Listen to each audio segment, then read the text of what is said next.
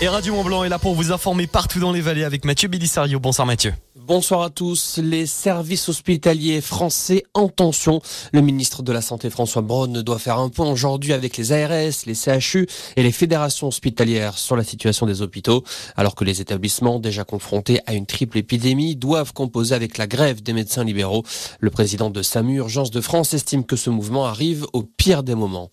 Pendant ce temps, la neuvième vague de l'épidémie de coronavirus s'atténue en France. Selon la présidente du comité de veille et d'anticipation des risques sanitaires, Brigitte Autran, nous sommes en train de passer le pic pour les contaminations comme pour les hospitalisations.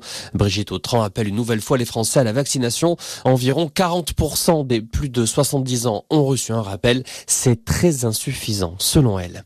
Il est soupçonné d'avoir mortellement renversé un adolescent à Montpellier. L'automobiliste recherché depuis deux semaines après le match entre la France et le Maroc a été interpellé tôt ce matin près de Perpignan. Après sa fuite, il s'était réfugié chez de la famille en Andalousie.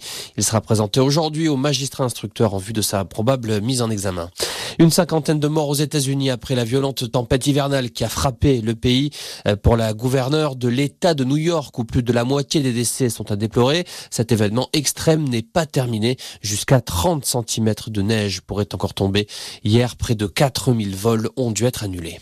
En Espagne, le coup de pouce du gouvernement. Il vient d'annoncer la suppression de la TVA sur les denrées de première nécessité afin de compenser l'inflation. Le pain, le lait ou encore les fruits et légumes verront leur prix baisser à partir du 1er janvier. Les familles les plus modestes recevront également une aide de 200 euros. Et puis le ski avec la victoire de Michaela Schifrin sur le géant féminin de Semmering en Autriche, la 78e victoire de l'américaine en Coupe du Monde. La française Tessa Worley, elle, termine au pied du podium à la quatrième place. Voilà pour l'essentiel de l'info. Excellente fin d'après-midi.